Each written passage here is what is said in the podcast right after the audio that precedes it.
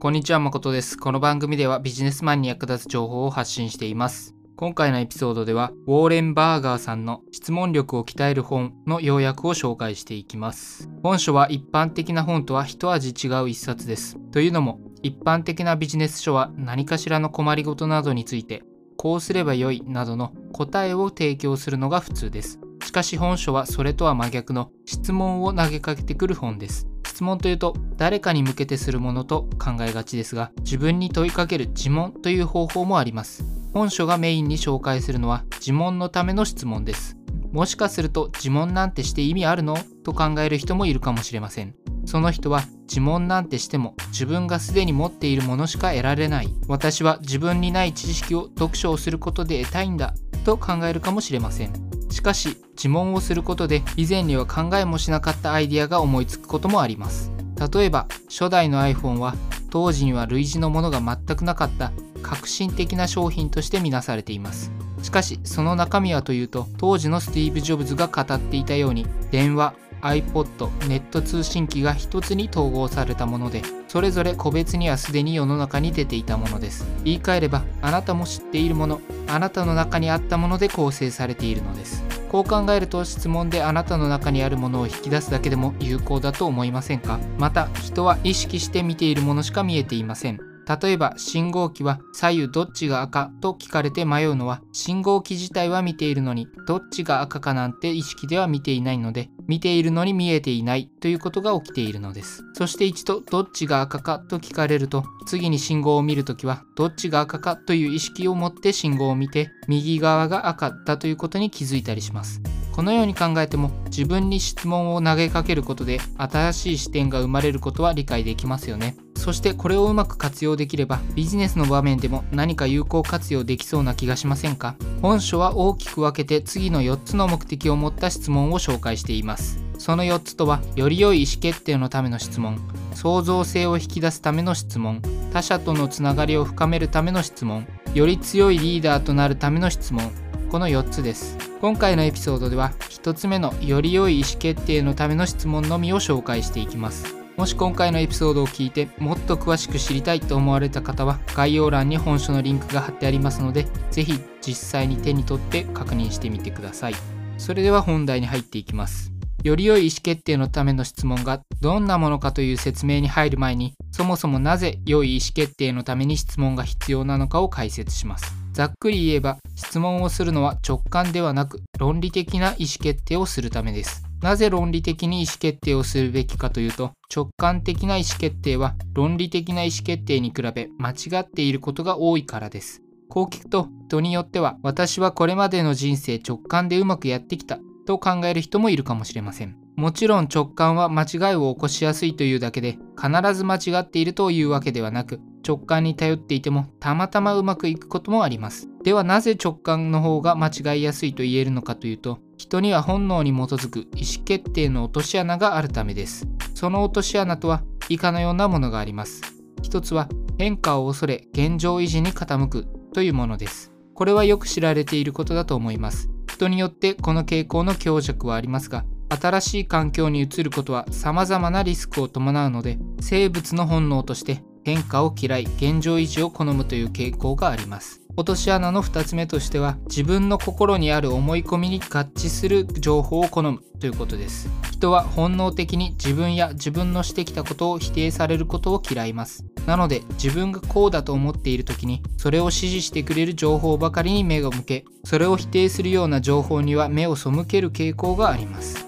3つ目の落とし穴としては直近に得た情報を重要と思うということです。これも狩猟時代に生きているのであれば合理的な考え方ですが現代では間違った意思決定を促進してしまいます。この落とし穴にはまってしまうと意思決定のために数週間時間をかけて検証を重ねて意思決定をしたのに今朝の朝刊を見て意思決定を変えてしまうみたいなことが起きます。本書に載っていたのは以上ですがこの他にも人には様々な思考の偏りがあります。心理バイアスなどとも呼ばれ言葉自体は聞いたことがある人も多いのではないでしょうか。心理バイアスで検索してみると直感での意思決定を悪いものにしてしまいそうな心理バイアスがすぐに見つかると思います。以上の理由で直感での意思決定は論理的な意思決定に比べ間違いやすいということが言えます。そのため論理的な意思決定をサポートしてくれる質問が有効なのです。ではここからより良い意思決定のための質問をいくつか紹介していきます。1つ目は自分は何が真実であってほしいと思うだろうかというものです。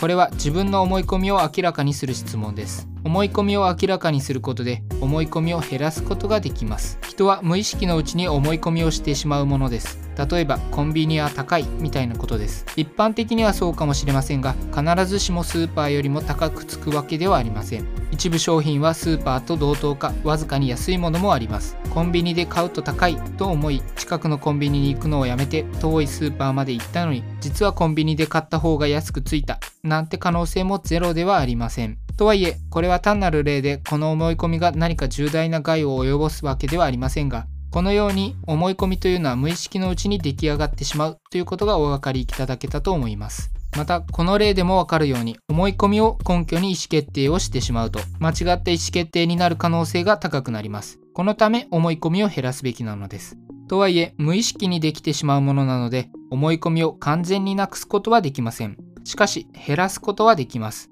その思い込みを減らすことを助けてくれるのが1つ目の質問である。自分は何が真実であってほしいと思うだろうか？という質問です。例えばあなたが転職を考えていたとします。内定をもらった会社は今の会社よりも将来性があると考えていて転職をしようと心に決めていたとします。こんなその後の人生に大きな影響を与える意思決定をするときは一度立ち止まって自分は何が真実であってほしいと思うだろうか？という質問をしてみてください。今回の場合で言えばその会社が将来性があるというのは自分がそうあってほしいと願っているだけではないかと考えてみてください。もしかしたら将来性がありそうというのも面接の前に手の良い会社案内を見てそんな感じがしたというだけかもしれません。それがいつの間にか自分の中で真実になっているということも大いにありえます。もちろんこの質問をしたら終わりではなく自分はこの会社には将来性があるということが真実であってほしいと気づいたらそれが真実なのかそれに根拠があるのかを確かめる必要はあります。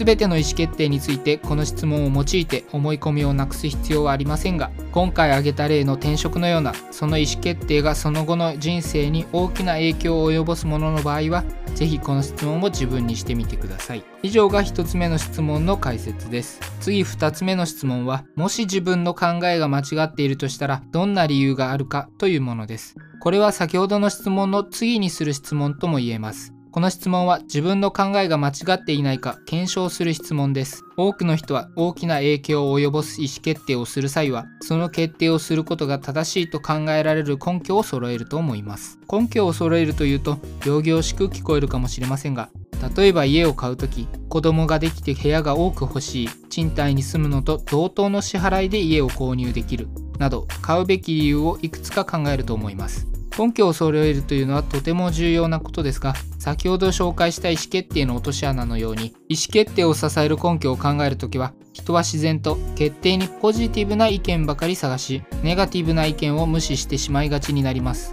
特に家を買いたいと思っていたりしたら買うべき理由ばかり探して買ってはいけない理由を見逃しがちになります。むしろ意識的に目をそらしがちになってしまうと言ってもいいかもしれません。なので2つ目の質問のもし自分の考えが間違っているとしたらどんな理由があるかという質問をすることで間違っている理由を探すきっかけを作るのです。先ほど人が自分の意見に賛成してくれる意見を好む理由として否定されるのが本能的に嫌だからというものを紹介しました。なので理性的に中立の立場で考えるというのは思いのほか難しいので自分の考えは合っていると思うけれどももし仮に間違っているとしたらと考えれば心の負担も減り間違っている理由にも真摯に向き合えるようになるはずです。またこの質問は物事の見方を変えるという意味でも有効です。あなたもこういう経験をしたことはないでしょうか？プレゼンの資料を作ってミスがないかのチェックも終わってもともとあったミスは全部修正した。いざリハーサルだ。と発表形式で練習してみたらいろいろミスが見つかったという経験。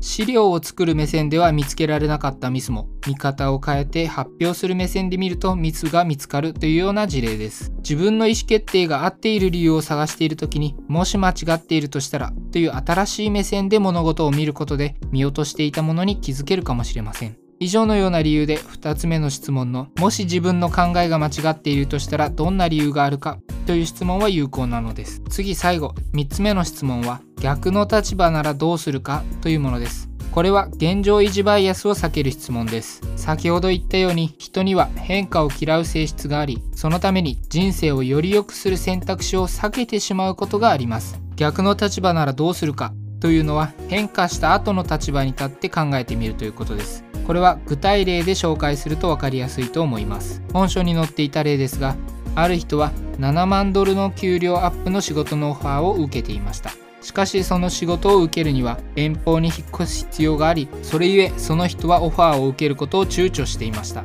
この時に逆の立場になったらどうするかという質問をしました。つまり自分がすでにその場でその仕事をしているとしてそこで今住んでいるところで働ける7万ドルの給料が減るオファーを受けた時にそれを受けるかと考えるということです。この実例では最初は迷っていたもののこの質問をすることで現状維持にとらわれることなく変化を受け入れる選択を取れたそうですこの質問をすることである選択を躊躇しているのがその選択肢の魅力が欠けていて躊躇しているのかただ単に変化が嫌で躊躇しているのかが明確になります。狩猟時代であれば現状維持することのメリットが大きかったために人間の本能に現状維持の傾向が刻まれてきたのですが今の変化の早い世の中では現状維持にこだわることにはデメリットの方が大きい場合が多いです。ぜひこの質問をして現状維持にとらわれずに純粋に自分にメリットがあるか否かで意思決定をできるようになっていただければと思います。今回のエピソードの内容は以上です。最後に今回のエピソードの内容を振り返って終わりにしたいと思います。今回のエピソードではウォーレン・バーガーさんの質問力を鍛える本の中からより良い意思決定のための質問を3つ紹介しました。その質問とは自分は何が真実であってほしいと思うだろうか。もし自分の考えが間違っているとしたらどんな理由があるか逆の立場ならどうするかという3つです。1つ目の自分は何が真実であってほしいと思うだろうかこれは無意識にしてしまっている思い込みを減らすための質問です。2つ目のもし自分の考えが間違っているとしたらどんな理由があるかこれは意思決定の根拠を検証するための質問です。3つ目の逆の立場ならどうするかこれは現状維持にとらわれないようにするための質問です。以上の質問をただ単に自問するだけではなくこの質問によって自分は何を明らかにしたいのかなどの目的を意識しながら実行するのがより効果が高くなると思います。是非機械的に質問するだけではなく目的を意識しながらこれらの質問を自問してみてください。最後に本の紹介で今回紹介したウォーレン・バーガーさんの質問力を鍛える本にはこの他にも様々な質問が用意されています。冒頭でも紹介しましたが本書は一般的な書籍とは違ってこうすればよいという答えではなく質問を投げかける一冊です。一般的な本で得られる答えは言ってしまえば一般的な答えでもちろんあなた専用にカスタマイズされたものではありません。しかし本書にある質問を自問することであなた専用の答えが得られると言っても過言ではありません。今回はより良い意思決定のための質問として3つ厳選して紹介しましたが実は本書にはより良い意思決定のための質問としては72個も紹介されています。そしてその他創造性を引き出すための質問や他者とのつながりを深めるための質問より強いリーダーになるための質問についても同等のボリュームで用意されています。気になる方は概要欄に本書のリンクを貼っていますのでご自身で確認してみてください。それでは今回も最後まで聞いていただきありがとうございます。このエピソードが役に立ったと思ったら Twitter などで拡散していただけると嬉しいです。また、ご意見ご感想がある場合は概要欄にリンクが貼ってあるハテナブログにお願いします。ではまた次のエピソードでお会いしましょう。